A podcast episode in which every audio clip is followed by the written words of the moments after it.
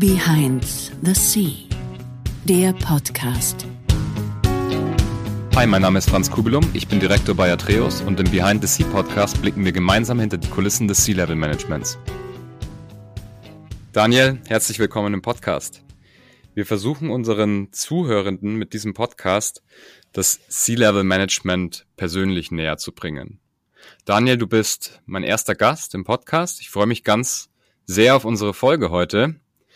Du bist C-Level Manager, mittlerweile als selbstständiger Berater unterwegs und auch als Advisor im Bereich CIO und CDO, Chief Digital Officer. Du warst mal bei der BASF, auch bei Bayer und bei der Allianz. Äh, da wirst du wahrscheinlich aber gleich selber nochmal drauf eingehen und bist mittlerweile, wie gesagt, freiberuflich unterwegs mit deiner eigenen Company. Magst du dich kurz selbst für unsere Zuhörenden vorstellen?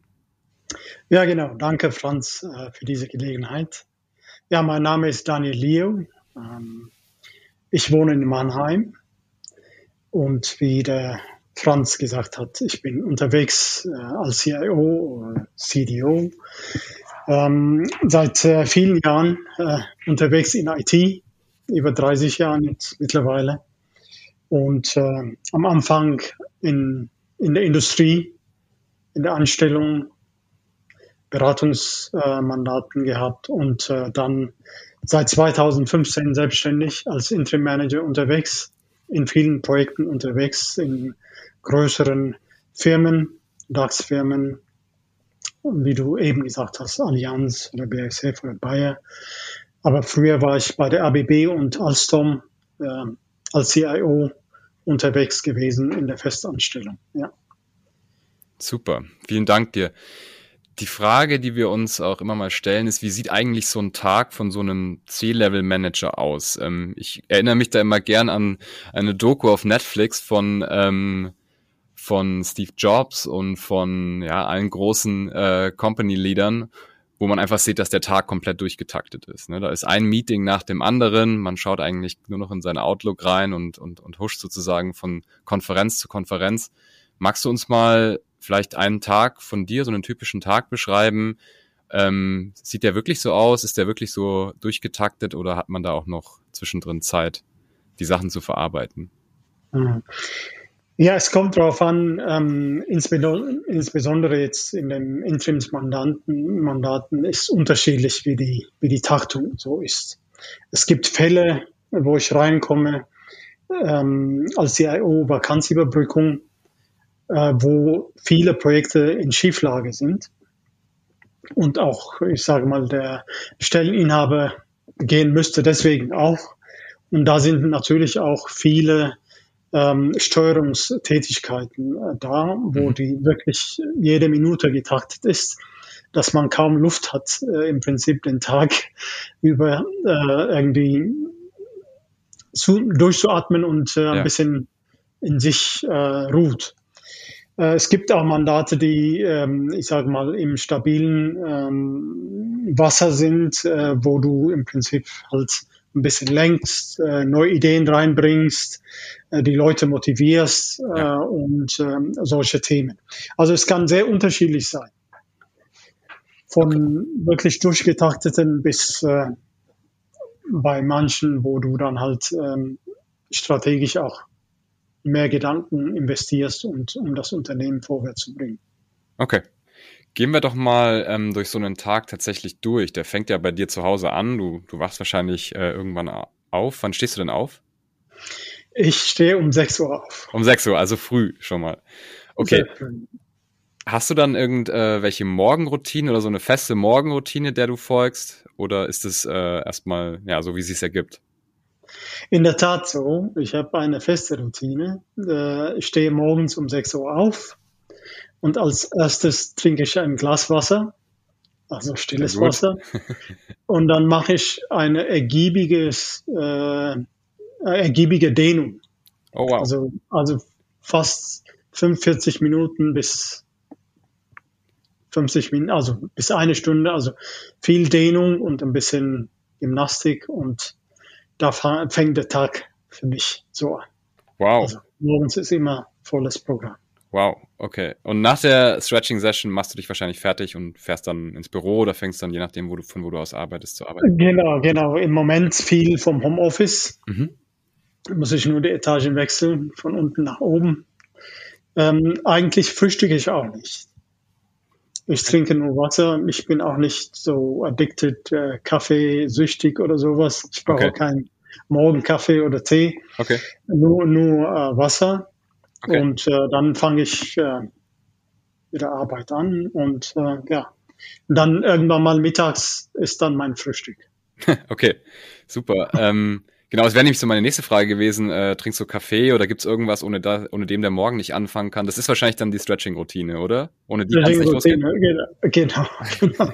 okay, spannend. Weil ich habe ich hab, ich hab's gemerkt, ich meine, wenn man in dieser Tätigkeit sehr viele Jahren, ähm, ich sage mal, sitzende Tätigkeiten und jetzt mhm. hast du diese Abwechslung mit, äh, sage mal, ähm, Stehtische und so weiter, aber du, trotzdem bist du in so einer Haltung, wo deine Hände oder Arme 90 Grad gebeugt sind und deine Rücken und so. Ja. Da merkt man schon und da gibt es viel, viel zu dehnen.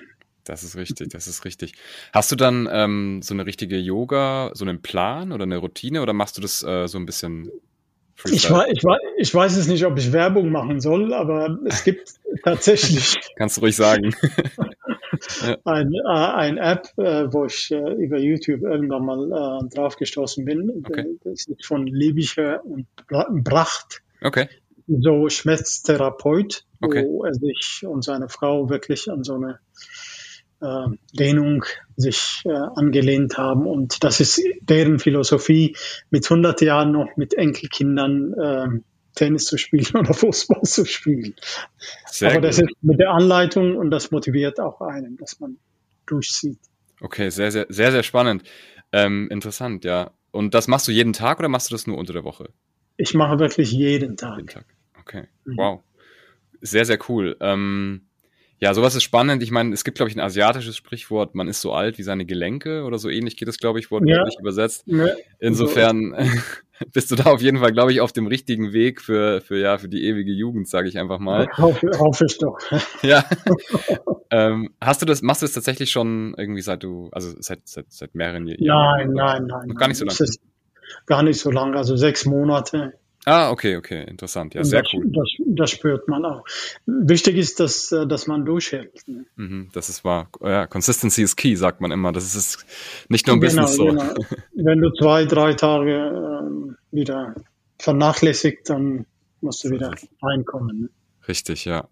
Ähm, Vielleicht, wenn du keine, also wenn du neben dem keine Morgenroutinen hast, kein, kein Frühstück etc., gibt's Abendroutinen, wo du sagst, irgendwie, du hast immer die gleiche Zeit, wo du auch ins Bett gehst, oder es gibt was, was du machst, irgendwie eine halbe Stunde vorher, zum Beispiel keine Screentime mehr, solche Sachen? Um, ähm, nicht unbedingt. Mhm. Also okay. was ich versuche, was es mir nicht äh, oft äh, gelingt, ist, in, ich sage mal im Sommer oder wo es noch hell war und die Temperatur auch nur angenehm war, immer dann ähm, rauszugehen, wenn ja. ich zwar von zu Hause aus arbeite, mal eine halbe Stunde oder eine Stunde mal zu laufen. Aber jetzt in der Winterzeit eher neigt man dann nicht, das warme Haus zu verlassen. Stimmt. Da muss ich mich ein bisschen zwingen. Ähm, ansonsten äh, versuche ich ein bisschen runterzukommen vom, vom Tag und mit meiner Familie. Meine Familie, ich habe äh, vier Söhne. Wow. Und äh, ja, mit denen mal auszutauschen, wie deren Tag ist. Und äh, da läuft dann den Abend schnell vorbei, dass man sich dann wieder ins Bett begibt, damit Klar. man um sechs aufstehen kann. Absolut, richtig, ja. Äh, wie alt sind deine, deine Söhne, deine Kinder? Ähm, gut, der eine ist äh, schon älter, der ist äh, 37, der wohnt auch nicht bei uns. Der, okay. der zweite ist 26, mhm. 24 und 18. Okay, also alle schon erwachsen. Alle schon erwachsen, aber wir sind äh, in einem Haus zusammen mhm. Mhm. und das macht sehr viel Freude. Sehr cool. Cool, danke. Ähm, gehen wir vielleicht mal ein bisschen weiter zurück. Wie bist du denn aufgewachsen? Magst du da vielleicht mal ein bisschen drauf eingehen? Man hat natürlich immer so im Kopf, okay, jemand, der mal ähm, C-Level-Manager wird, der mal Geschäftsführer wird, äh, der war schon immer High Performer, gut in der Schule, gut in der Uni, immer viel, ähm, sage ich mal, nebenbei auch gemacht. magst du da vielleicht mal ein bisschen drauf eingehen, wie du so aufgewachsen bist? Ja, äh, mein Weg ist ein bisschen anders, mhm. glaube ich. Ähm, gut, ich komme ursprünglich aus Äthiopien. Mhm. Also ich bin äh, mit 18 erst nach Deutschland gekommen. Okay. Ich habe Elementary, Junior, High School und so weiter in Äthiopien gemacht. Mhm. Und ähm, dann habe ich mich, es gibt dann, es gab Abitur. Nach dem Abitur äh, habe ich mich, äh, habe ich mir überlegt, was machst du? Habe ich mich ähm, für einen Studienplatz beworben, also Scholarship. Mhm. Das habe ich dann auch bekommen. Und, ähm, und zwar, damals war ähm, Äthiopien sozialistisch oder kommunistisch. Mhm. Und da waren Brüderstaaten wie ehemalige äh, Ostdeutschland oder DDR. Mhm. Dort habe ich dann einen Studienplatz bekommen. Mhm. Müsste man natürlich gut sein in der Schule, sonst Absolut. würde man es nicht schaffen. Da waren nur 60 Plätze und äh, eine davon bekommen und habe dort äh, Agrochemie studiert, also ganz was anderes eigentlich, mhm. was ich äh, jetzt tue. Ja, und dann ähm, nach dem Studium habe ich dann halt äh, gedacht, was willst du machen? Agrochemie war nicht so schon interessant, aber dann bin ich in IT in meinem, ich sage mal, Diplomarbeit mit IT in Berührung gekommen und äh, habe ich dann technische Informatik gemacht. Okay. Und so weiter. Also das heißt, ähm, mein Weg ist halt, ähm, ich sage mal, Zielstrebigkeit, und auch Veränderungen nicht zu scheuen mhm. und auch dieses Durchhaltevermögen. Also ich ja. habe von Agrochemie Informatik gemacht und, und, dann halt meinen Weg gemacht durch äh, ein Beratungshaus und dann halt also mich ja. reingearbeitet in die Industrie und da zählt natürlich die Leistung und äh, man muss auch, äh, ich sage mal, in der richtigen, im richtigen Zeitpunkt, in der richtigen ja. Zeit sein. Also Glück ist auch natürlich da. Mhm. Aber es gibt äh, keinen Königsweg, sage ich mal, mhm. wie man so zu so einer C-Level-Funktion kommt. Auf jeden Fall ähm, menschlich, also wie man, der Charakter ist wichtig. Mhm. Und auch dieses äh, Wissensbegier, äh, Gier, also dass man was Neues lernt, mhm. dass man auch äh, Menschen mitnimmt und mhm. ähm, Durchhaltevermögen. Sehr, sehr, sehr interessant.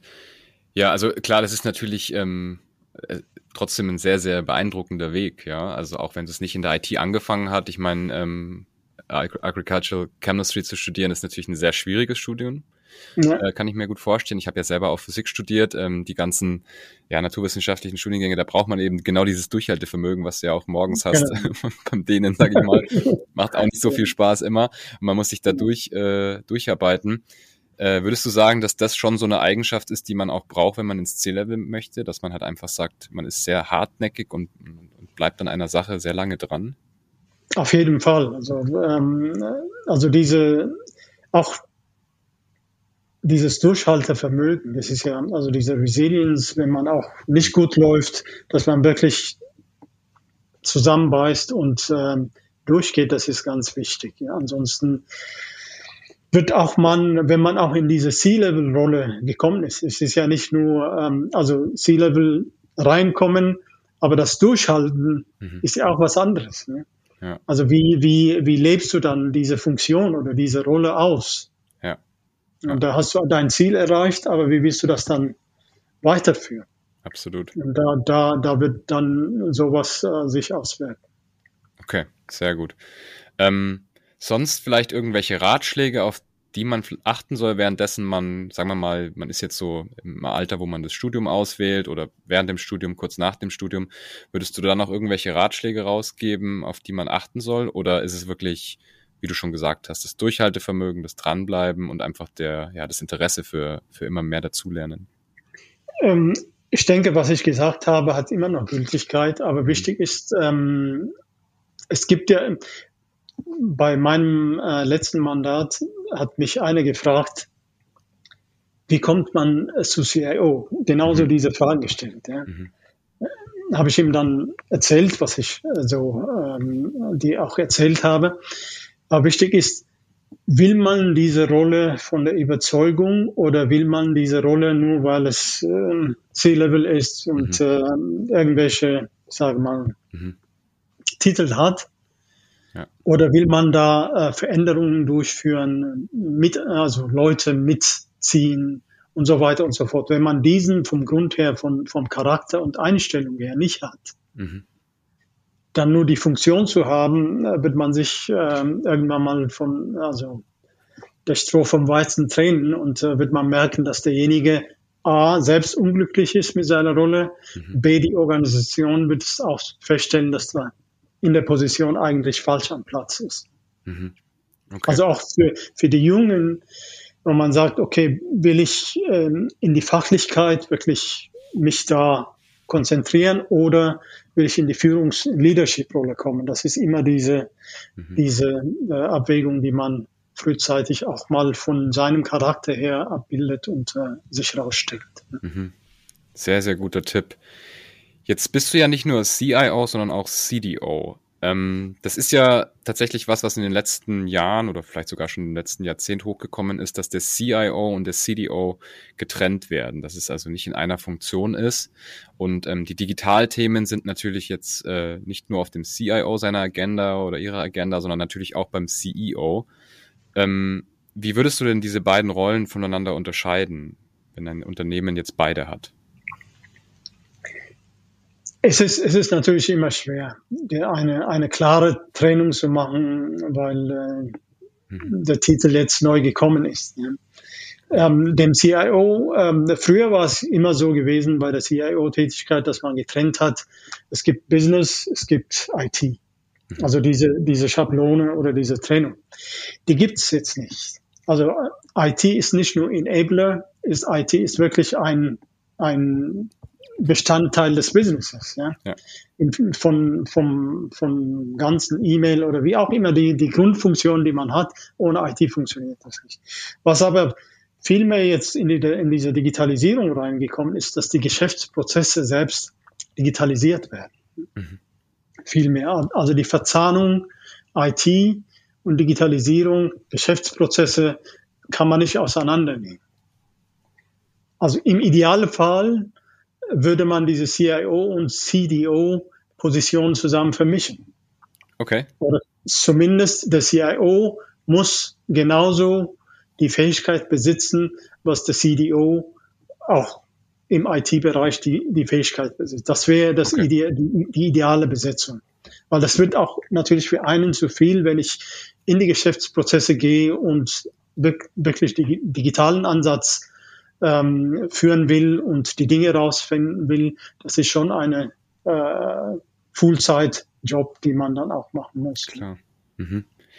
Wie ist es denn dann, wenn man zum Beispiel beide Rollen im Unternehmen hat? Ich kann mir gut vorstellen, dass eventuell der CIO zuerst da war und das Unternehmen gemerkt hat, ich, ich kann beide Themen nicht bei einer Person abbilden und nimm dann noch jemanden dazu als Chief Digital Officer, vielleicht sogar in einem Interimmandat. Wie mhm. sind denn die beiden dann miteinander abgestimmt? Wie läuft es denn? Sieht man sich dann auf regelmäßiger Basis wöchentlich oder sogar täglich? Ähm, ja, wie ist denn da so der Austausch? Ich denke, das ist ganz äh, gute Frage, weil äh, der Austausch zwischen den beiden ist ganz wichtig. Mhm. Ähm, einmal auf der strategischen Ebene, das heißt, wie ich die, die IT oder das Unternehmens, die Unternehmensstrategie daraus abgeleitet, dann halt die anderen Strategien wie die IT-Strategie oder die Digitalisierungsstrategie. Mhm. Das heißt, diese Roadmaps oder diese Strategie müssen sich ja zusammen verzahnen um die Unternehmensstrategie letztendlich zu unterstützen oder zu realisieren. Ja. Das heißt, wenn die beiden nicht verzahnt werden und nicht kommunizieren und abgestimmt fahren, dann ist schon äh, fail. Ja. Deswegen ist die Kommunikation, ob das jetzt wöchentlich ist oder täglich, das, das wird dann auf der Arbeitsebene ähm, definieren. Aber wichtig ist, dass diese Kommunikation eine geregelte und regelmäßige und abgestimmte, strategisch abgestimmte Kommunikation sein muss. Mhm. Okay. Danke dir. Ähm, woran erkennt man denn, dass eine Firma einen CDO benötigt? Also angenommen, es gibt natürlich vielleicht eine digitale Roadmap, es gibt einen CIO.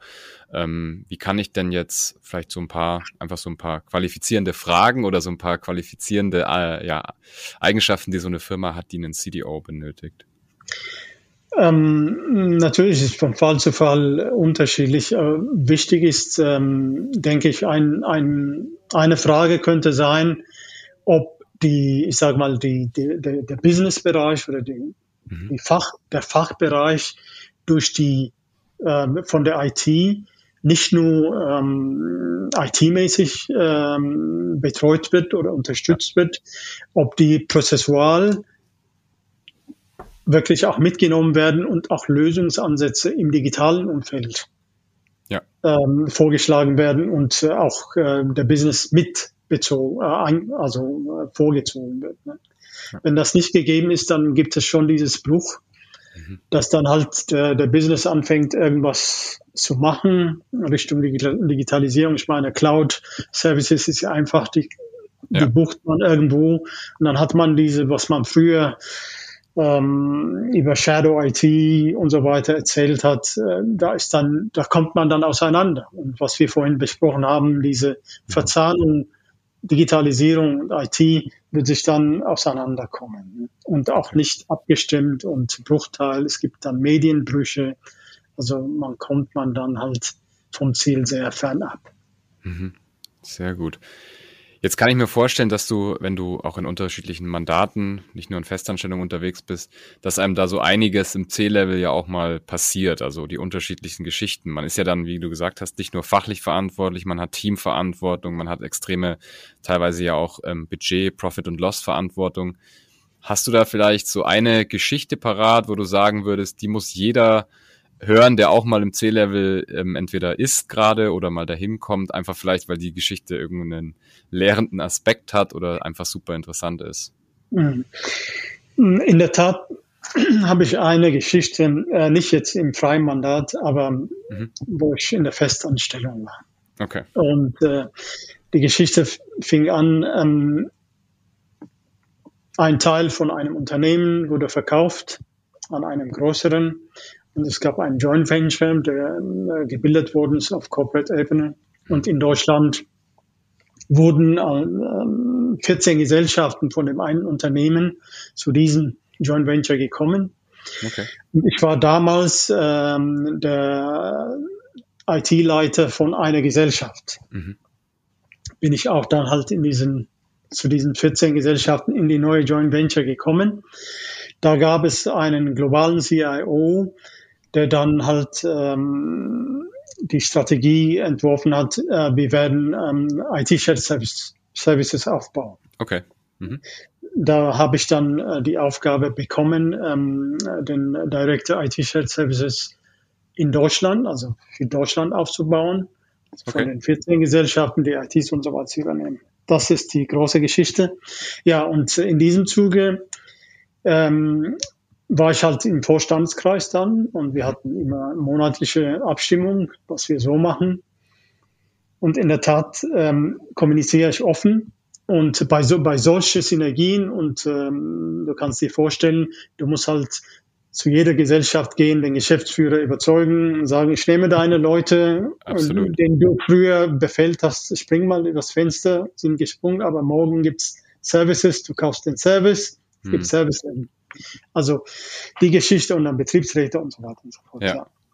Und dann bei meiner Vorstellung, der Finanzvorstand ähm, meinte mir zu sagen, ja, ich muss ähm, alle Kosten von allen Gesellschaften zusammenzählen und äh, die Kosteneinsparungen äh, aufstellen und äh, denen sagen, das wird, das ist die Einsparung und deswegen ändern wir äh, die die Organisation, wir nehmen eure Leute. Okay. Ich habe ihm versucht zu erklären, ja. das ist eine Corporate-Entscheidung, das ist die Strategie. Es gibt Synergien, wir werden das darstellen, aber das ist nicht das, das Primäre, die primäre ja. Aufgabe. Erstmal ja. die Organisation und so weiter und so. Wollte er nicht zu hören und dann müsste ich wirklich ihm dann vor der gesamten Mannschaft sagen, dass seine Aufgabe auch ist, als Vorstand, äh, als CFO des Landes, mich zu unterstützen, auch in dieser Aufgabe die Geschäftsführung zu überzeugen. Ja. Das war dann Stille. Wir hatten dann Pause gehabt und dann kamen dann der Marketingchef, der HR-Chef und die anderen, die wahrscheinlich auch jede, jedes Mal von ihm irgendwie eins bekommen ja. haben. Leo, das haben sie richtig gemacht. Hat er gesagt dann? Haben, haben die gesagt, die anderen. Ah, haben, die, haben die anderen gesagt, okay. Mhm. Genau, zu mir in der Pause. Ja. Und ähm, am Ende waren wir dann die besten Freunde mit, mit dem CFO. okay. Weil, weil er auch gemerkt hat, ähm, dass er auch, dass jemand klar redet ja. und auch ihn auch ähm, mit, äh, mit, äh, sage mal, mit Tatsachen konfrontiert. Ja. Und das ist, das ist ganz wichtig auch für mich in dieser Lehre, dass man auch in Mandaten, ähm, Mandanten, wenn man unterwegs ist, auch ähm, schwierige Entscheidungen auch klar zu, de, zu benennen und das auch zu adressieren.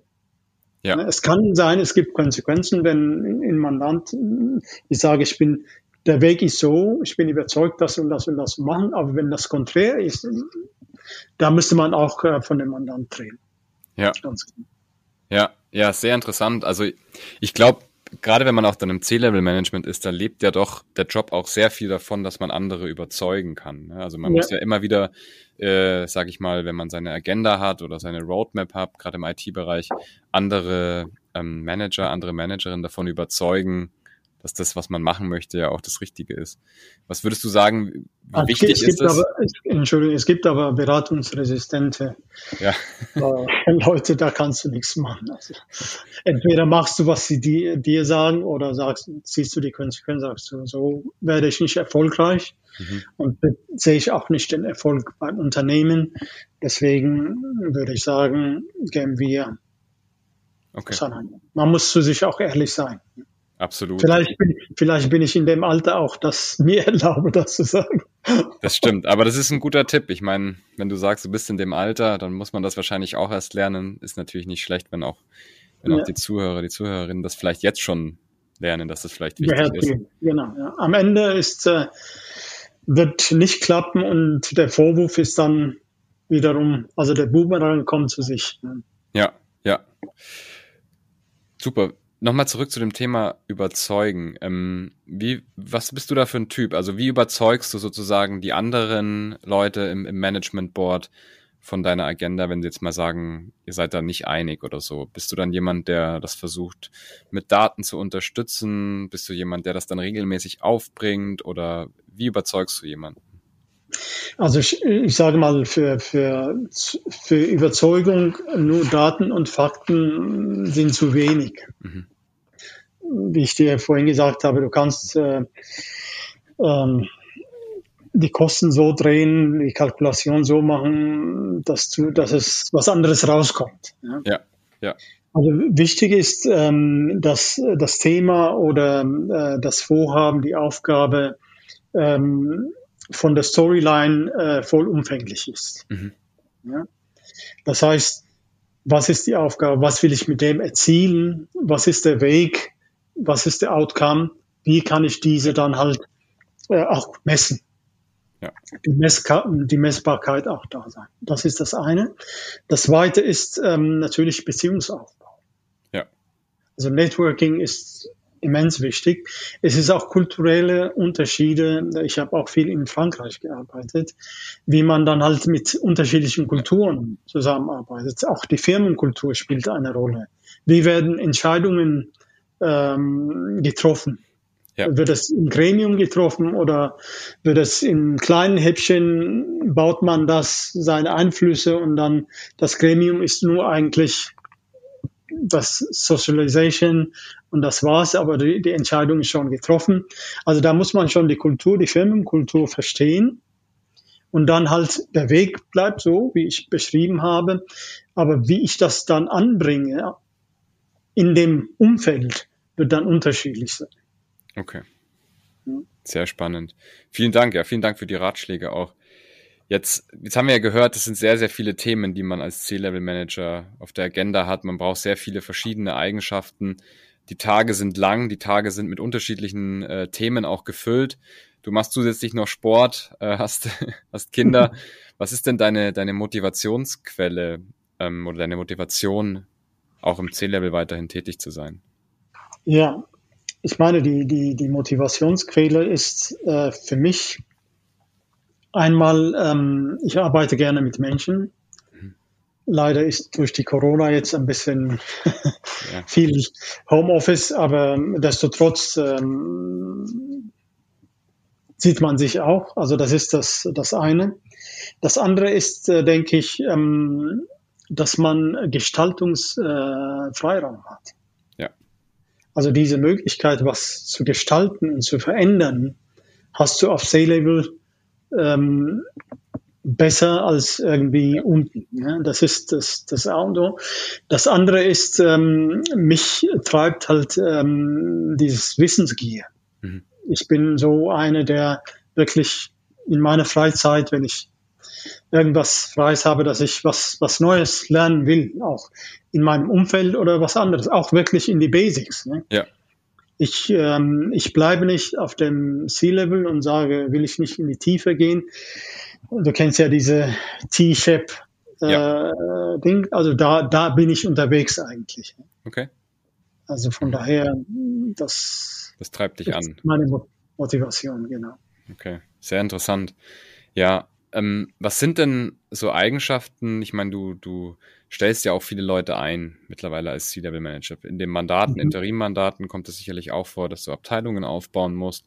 Ja. Du, hast, äh, du hast als C-Level meistens auch sehr, sehr hohe Personalverantwortung gehabt und hast sie auch noch. Ähm, wenn ich jetzt mal so sagen würde, vielleicht die zwei bis drei wichtigsten Eigenschaften, auf denen du beim Recruiting achtest. Und das können gerne jetzt auch gleich Eigenschaften sein, die wir jetzt gerade eben schon angesprochen haben. Aber was sind denn da so die wichtigsten?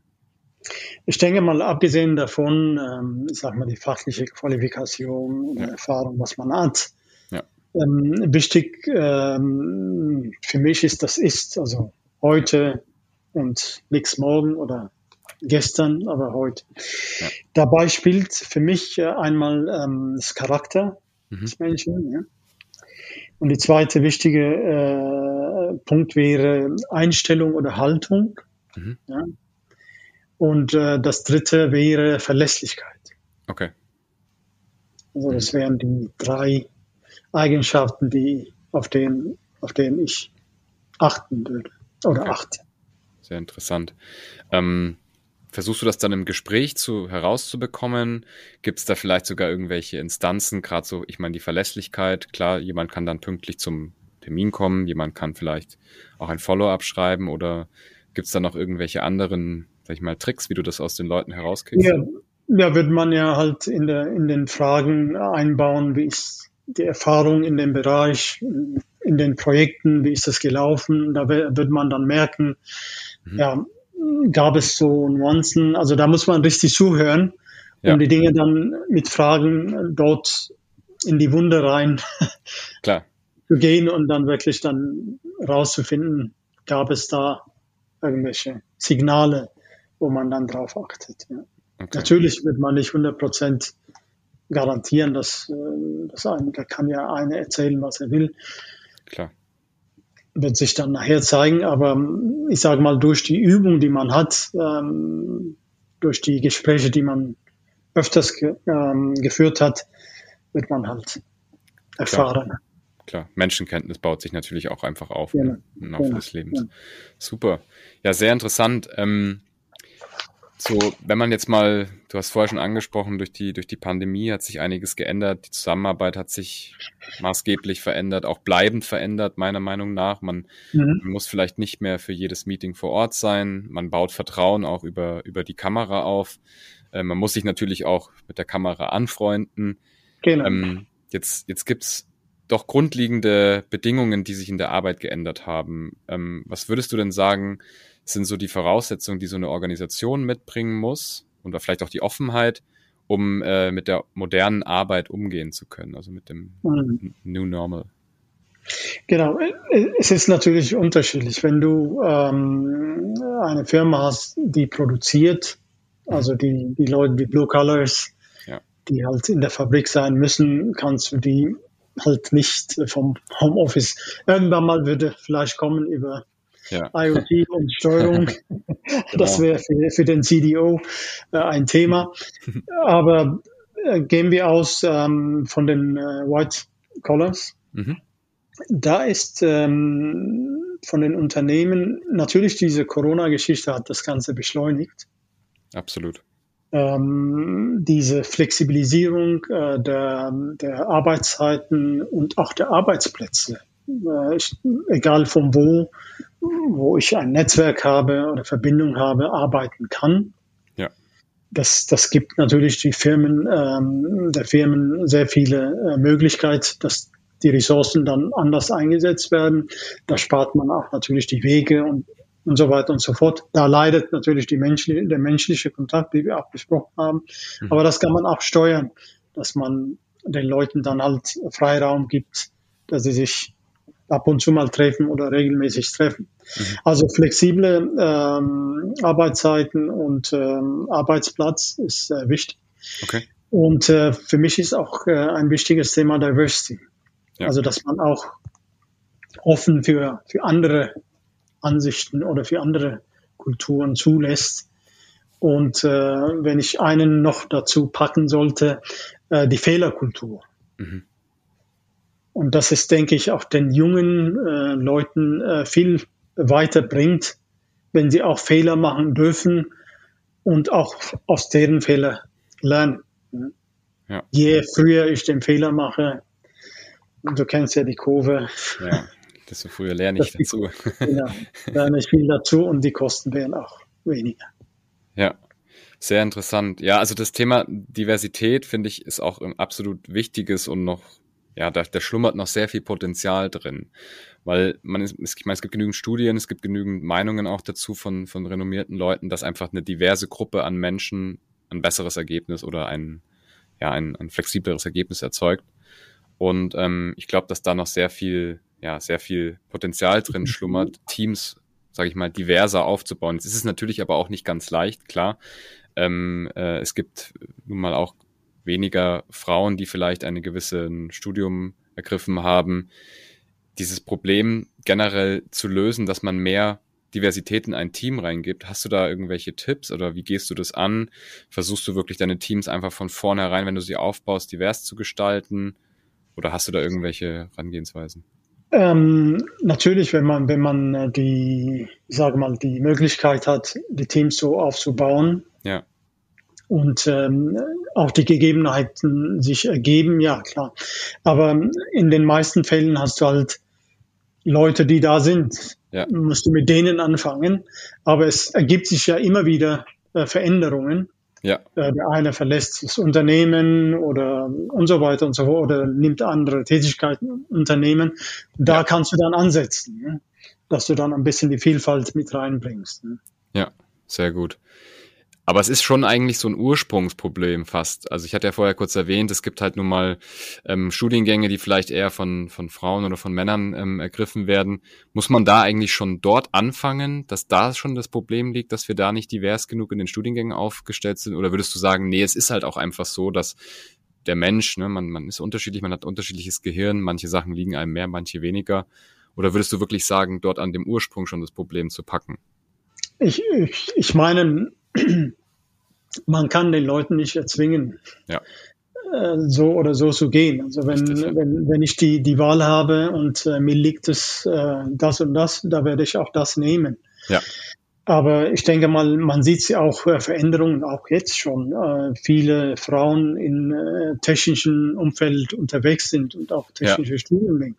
Wenn man andersrum guckt, im medizinischen Bereich sind eher mehr ja. Frauen als, äh, als Männer. Ne? Genau, richtig. Ja. Von, von, daher ist diese, diese Veranlagung oder diese, diese Wahlmöglichkeit, den man hat, das sollte man auf keinen Fall nicht wegnehmen. Ja. Das wäre fatal. Das stimmt. Aber Mhm. So muss man halt mit der Gegebenheiten ähm, vorgehen und dann halt äh, stufenweise aufbauen. Ich denke, mhm. das okay. wäre der vernünftige Weg. Mhm. Sehr gut. Danke dir. Ähm, das sind natürlich alles keine, keine einfachen Entscheidungen, sage ich mal. Als, als C-Level-Manager, ich meine, sowohl ähm, ja, Entscheidungen, was Budget angeht, Entscheidungen, was, was Menschen angehen im Unternehmen, sind alles keine leichten. Wie gehst denn du mit schwierigen Entscheidungen um? Besprichst du die mit jemand anderem nochmal? Ähm, reflektierst du die? Führst du vielleicht ein Journal oder sowas in der Art? Wie machst du das? Ja, in der Tat, ähm, bei schwierigen Entscheidungen führe ich schon ein Journal. Ja, äh, ja genau, ja, äh, weil es fängt ja von, von der Ursprung es, es, geht ja nicht um Symptome. Man muss erstmal die Ursachen finden. Und die, wenn man die Ursachen gefunden hat, dann muss man halt an die Problemlösung gehen. Ja. Meistens, meistens ist es so, dass die, äh, die, die ich sage mal, die meisten an die Symptome äh, hängen. Und äh, diese Symptome, ich, ich bringe immer äh, das Beispiel mit dem verrosteten Eisen. Ja? Ja. Wenn ich einen verrosteten Eisen einfach lackiere, mhm dann kommt der Rost wieder raus. Ja? ja? Ich müsste eine Lösung finden, um den Rost erstmal zu beseitigen und zu lackieren. Also das heißt, diese Ursachenforschung und basierend auf diese Ursachenforschung die Problemlösung dann äh, auszuarbeiten und die Konsequenzen daraus, das ist, wo ich immer dann hingehe und danach wirklich auch nach der, nach der Umsetzung der Entscheidung auch nochmal zu gucken, hat sich eigentlich die Ursachen adressiert und das Problem wurde gelöst, weil es ja. können ja Menschen betreffen, die dann halt ähm, gehen müssen oder andere Tätigkeiten nehmen müssen. Die haben Familien und so weiter. Das ist ja nicht leichte Entscheidung. Da muss man wirklich dann halt auch das mitnehmen und auch den Leuten ähm, Alternativen aufzeigen. Es gibt ja. manchmal die Alternative gibt es nicht, der muss dann gehen, gibt es Abfindung oder wie auch immer. Aber trotzdem die Alternativen aufzeigen, auch denen mal auch Wege mal von sich aus empfehlen, wenn man auch für die nicht macht, aber auch Empfehlungen aussprechen. Ne? Ja, das ist, glaube ich, die dann unterstützen. Ne? Ja. Ja, sehr interessant. Ähm, jetzt hast du gesagt, du führst dann teilweise äh, ein Journal, also vielleicht ein sowas, so eine, eine Art Tagebuch oder zumindest einen ja, ein Medium, in dem du deine Gedanken niederschreibst. Ähm, machst du das noch ja. ganz klassisch? Per Hand oder digital? Ähm, teils, teils. Ich, ma ich mache gerne auch äh, handschriftlich. Wenn es, äh, wenn zum Beispiel in Gesprächen und so weiter, da tippe ich nichts und da werde ich eher abgelenkt, da, weil ich nicht in zehn Fingern äh, tippe. äh, deswegen äh, bin ich nicht schnell wahrscheinlich. Äh, deswegen schreibe ich dann auch mit Kuli mhm. Sehr gut. und Papier. Ist okay. geduldig. Absolut, das stimmt. ähm, genau, jetzt muss man natürlich im Management auch ab und an mal eingestehen, dass man sich äh, geirrt hat. Ja, also dass ja. man vielleicht falsch liegt ne, mit, einer, ja. mit einer Vorhersage. Ich meine, man man versucht ja doch auch immer ein bisschen in die Glaskugel zu gucken, was, was das Business angeht. Und da ist es natürlich völlig nachvollziehbar, vielleicht nicht für jeden, aber sollte es sein, dass man sich auch mal täuscht. Ähm, wie, wie bist du da? Ähm, versuchst du das dann möglichst schnell, solche Themen aufzudecken? Gestehst du das dann auch schnell ein oder ist es was, was dich auch vielleicht belastet? Wie gehst du so mit so Fehlentscheidungen auch um? Mhm. Ja, wie ich dir vorhin gesagt habe, also mhm. Diese Fehlerkultur ist wichtig. Ne? Ja. Also für mich, also einen, einen Fehler, wenn man einen Fehler identifiziert hat und äh, das aussitzt, das wäre fatal. Ja. Also wichtig ist, dass, dass man diesen Fehler anspricht und auch einen Lösungsweg oder wie komme ich aus diesem Fehler oder aus dieser Situation raus? Was sind die, die, die, die Wege, die mich dann in die richtige Richtung lenken? Mhm. Wie, wie, wie heißt das? Der, der, damals der Ford hat ja gesagt, äh,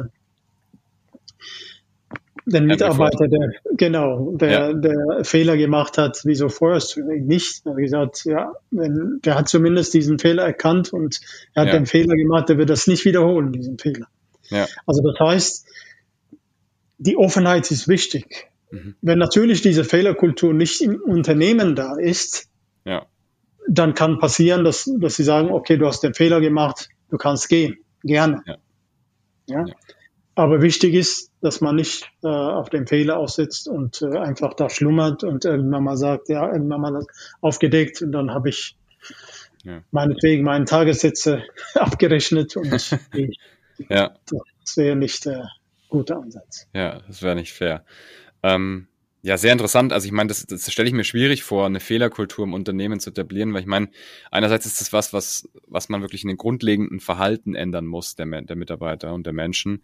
Ähm, jetzt kann man natürlich immer sagen, und das auch anmerken, wenn sie es gerade ergibt, dass äh, Fehler eingestehen hier herzlich willkommen ist in, der, in dem Unternehmen.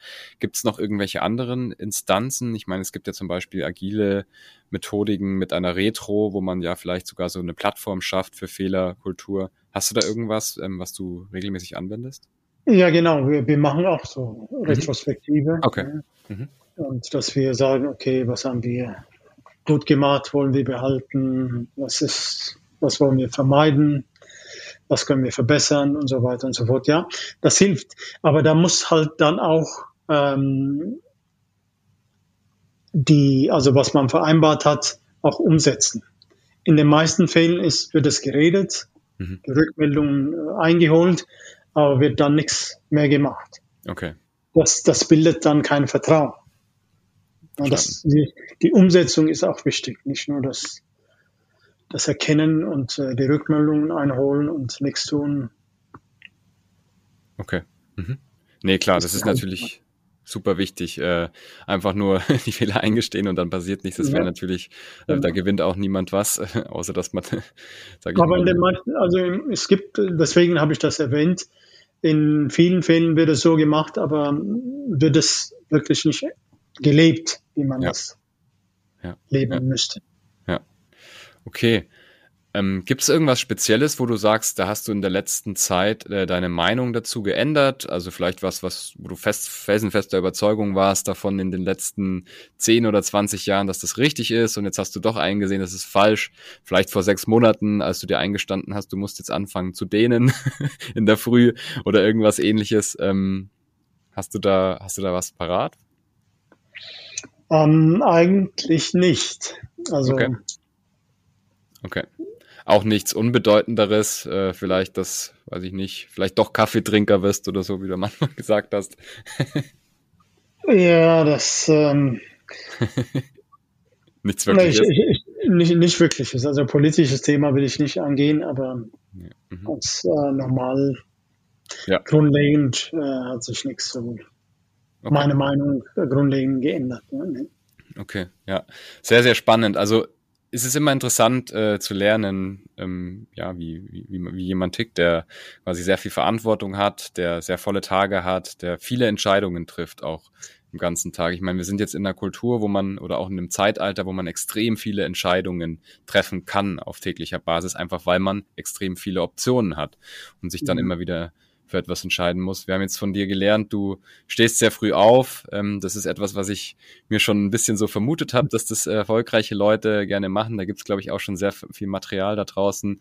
Du, du achtest auf deinen Körper, du gehst viel an die Luft, ähm, du dehnst dich auch, ähm, bist bestimmt sonst auch sportlich unterwegs. Ähm, Du hast eine sehr, sehr interessante Einstellung auch zu dem Thema Recruiting. Das fand ich sehr, sehr spannend.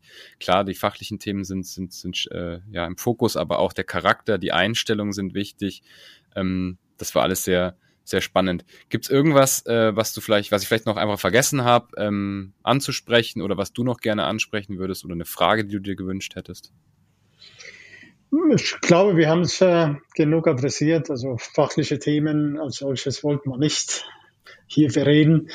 Und haben ein bisschen, äh, haben ein bisschen äh, so genau. ein bisschen äh, gekratzt.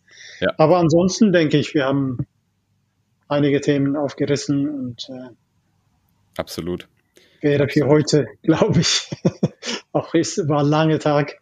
Ja, sehr gut. Ja, vielen Dank dir auf jeden Fall nochmal, dass du dir die Zeit genommen hast. Wir sind hier äh, am Freitag, an, an dem der Podcast aufgenommen wird. Das ist ja kurz vor sechs. Das heißt, der Tag geht langsam, langsam zu Ende. Ich glaube, wir haben ein gutes Bild von dir bekommen, speziell äh, Zuhörende, denen, die es interessiert. Wie tickt äh, das C-Level-Management? Wie wird man vielleicht auch mal äh, C-Level-Managerin oder Manager? Ist ein gutes Bild. Ähm, wie kann man dich erreichen? Daniel, bist du auf LinkedIn? Ähm, ich bin auf LinkedIn, ja, genau. Auf LinkedIn. LinkedIn. aber LinkedIn mehr. Okay, also. bin ich da, aber bin ich nicht so aktiv. Ja. Alles klar. Also jeder, der mit dir in Kontakt treten möchte, ähm, einfach auf LinkedIn das Ganze. Open Door.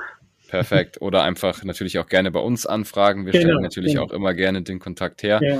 Dann bedanke ich mich nochmal ganz herzlich und wünsche dir jetzt einen, einen schönen Abend und wir hören uns sicherlich eh bald wieder.